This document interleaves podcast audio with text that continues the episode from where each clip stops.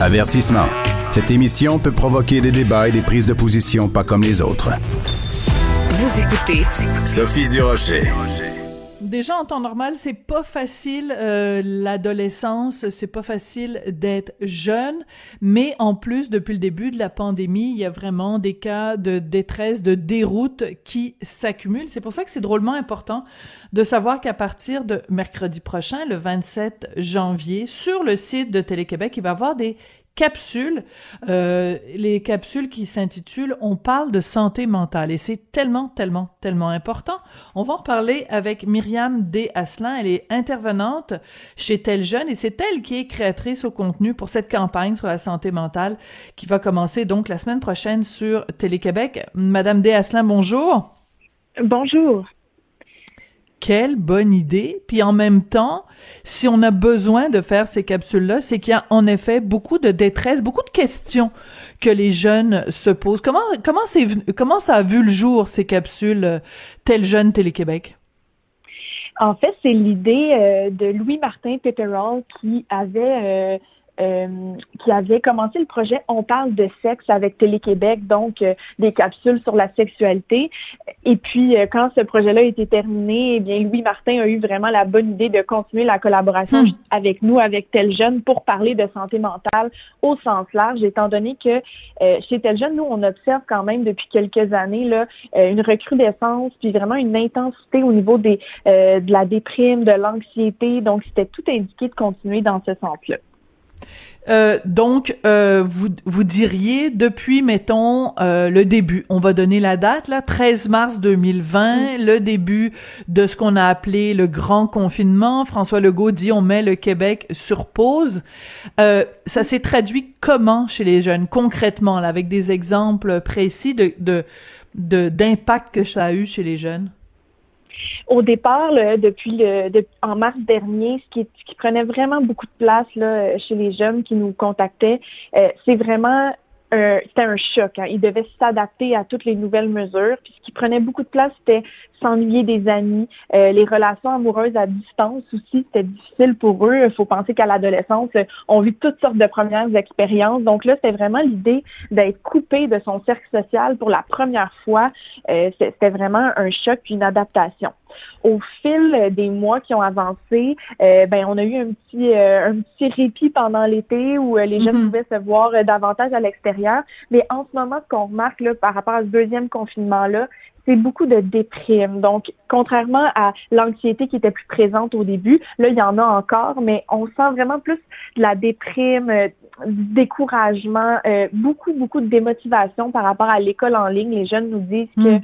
euh, ont de la difficulté à apprendre, ça atteint leur estime de soi. il y a vraiment une espèce de, de, de lassitude là, qui, qui vient les, les, les happer. Là. Écoutez, c'est peut-être une question de vocabulaire quelle différence vous faites entre anxiété et déprime? Hmm.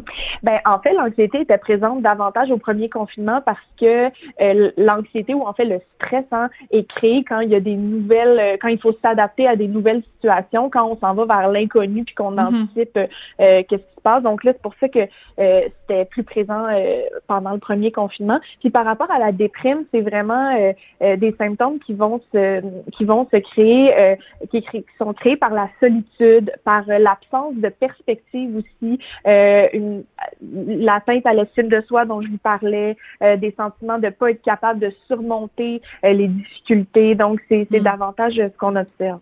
D'accord. Parce que euh, quand on est euh, ado, euh, évidemment, l'école occupe une place énorme. Et si on a l'impression que nos résultats pâtissent ou que et ça affecte l'estime de soi, et vous voyez vraiment vous un lien direct. C'est pas juste les élèves se disent pas juste ah c'est l'école qui est pas capable vraiment de m'enseigner comme il faut. C'est moi je suis pas assez bon. C'est vraiment comme ça que ça se traduit?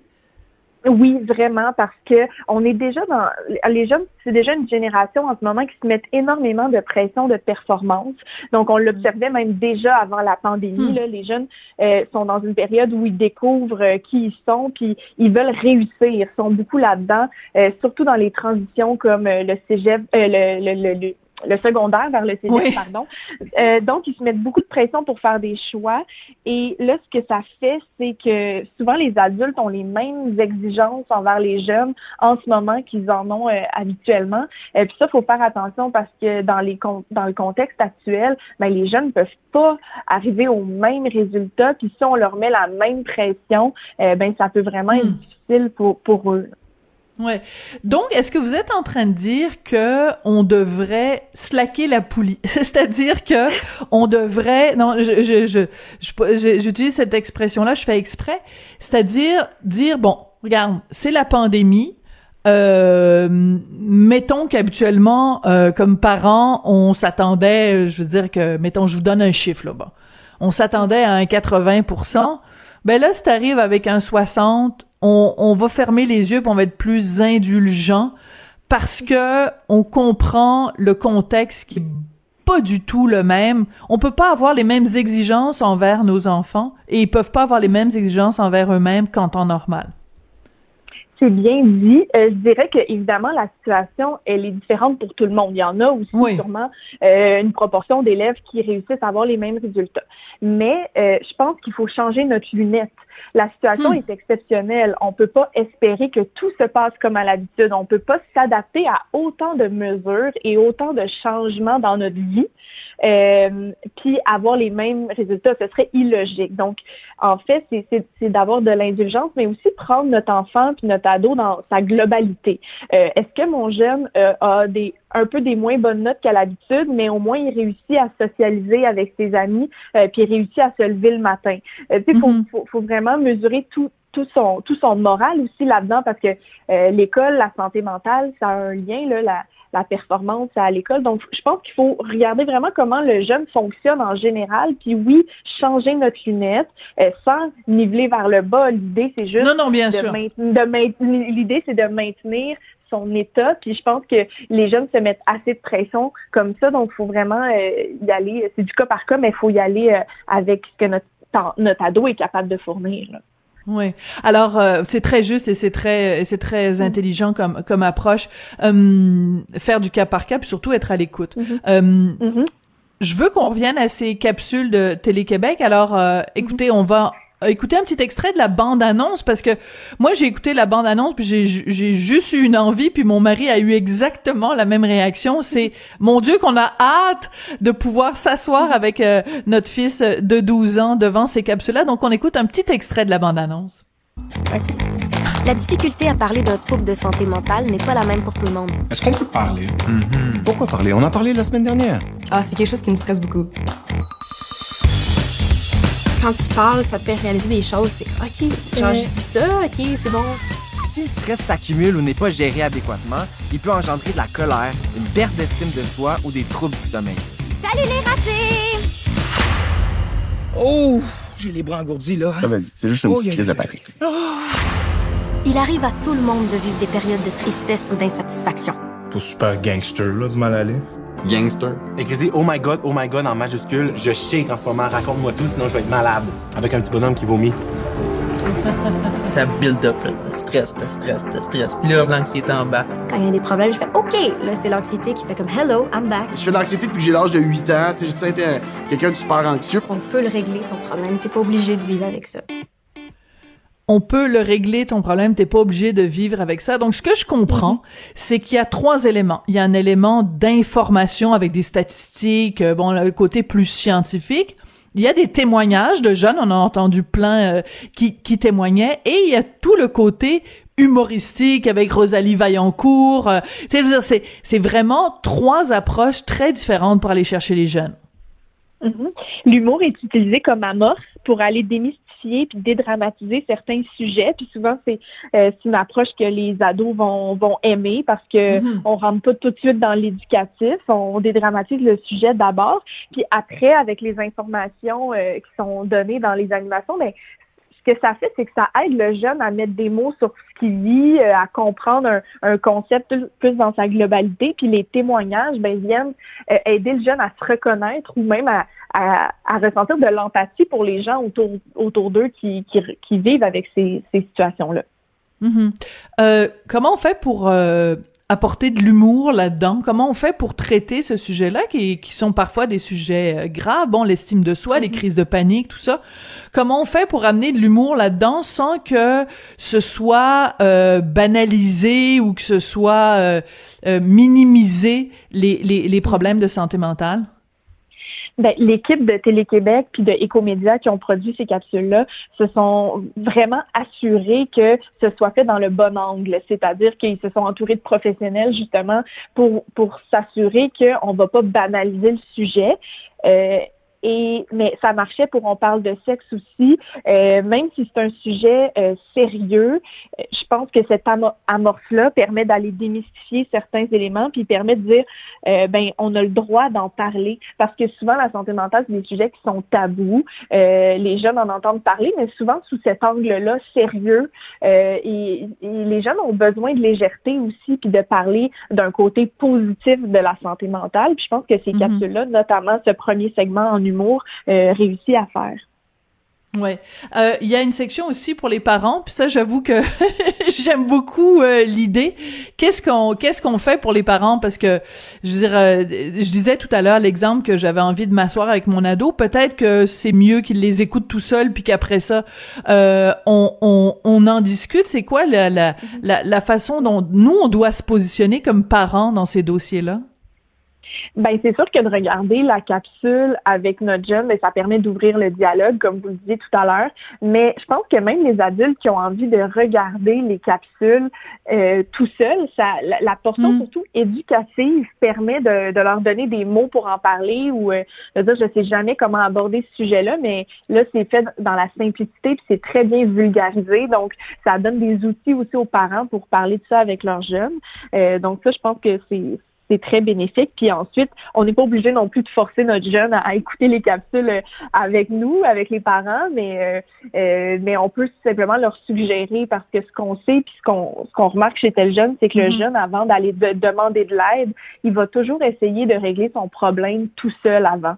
Donc ces capsules-là peuvent l'aider comme à ouvrir la réflexion. C'est vraiment une belle porte d'entrée vers l'introspection. Hmm. Et ce qui est intéressant aussi, c'est que, bon, là, tout à l'heure, j'ai donné le nom de, de, Rosalie Vaillancourt, mais Mathieu Dufour, c'est des noms, ce sont des noms, même des fois les adultes les connaissent pas nécessairement, mais hmm. les jeunes adorent ces, ces, ces humoristes-là. Et euh, je trouve que des fois, juste de, de mentionner ces noms-là, mm-hmm. ça peut ça peut aider à ouvrir la porte parce que peut-être un jeune est réticent de se dire ah maman des capsules sais, je veux dire, déjà, j'ai assez à l'école. Surtout que c'est, c'est plate parce que le fait d'avoir fait l'école en ligne, il y en a certains qui continuent, il y en a pas certains pour qui ça a été un retour en personne, mais c'est tellement associé à un apprentissage que là, de leur dire, bon, il faut que tu t'assoies encore devant des capsules, mais le fait qu'il y ait ces, ces deux humoristes-là, ben, il y en a d'autres, mais je, je trouve que ça peut être un élément vraiment accrocheur. Oui, tout à fait. Puis ce sont des personnes qui, euh, même en dehors des capsules, euh, Rosalie, euh, Mathieu Dufour, ce sont des, des personnalités qui euh, vont vraiment, dans le cas, dans leur contenu humoristique, vont aller dédramatiser des choses aussi, puis parler de sujets sérieux avec un angle humoristique. Donc oui, ça peut vraiment être une, en fait, ça peut être accrocheur pour les ados de commencer par ça, puis de dire, ben, je parle de santé mentale, mais en même temps, j'écoute un sketch qui me fait rire, donc c'est c'est bien apporté. Oui. Euh, vous diriez, euh, pour euh, résumer, parce que bientôt ça va faire un an, hein, tout ça, ce cauchemar-là a commencé 13 mars, vendredi 13. Je, je, le souligne à chaque fois parce que c'est tellement spécial.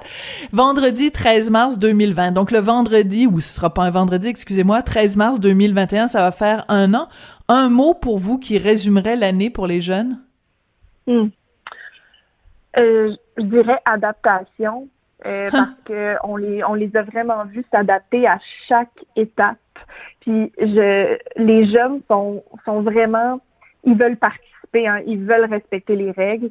Euh, dans cette période euh, vraiment exceptionnelle euh, qu'on traverse tous, mais ben, eux, ils ont été vraiment affectés par tout ça. c'est une période, là, l'adolescence, où ils ont besoin d'évoluer en dehors du nid familial, ils ont besoin de vivre des premières expériences. Mm. Donc, ils ont sur pause pendant une bonne période. Donc, leur capacité d'adaptation, on la salue chez tel jeune, on la remarque, puis on doit la valoriser aussi comme adulte.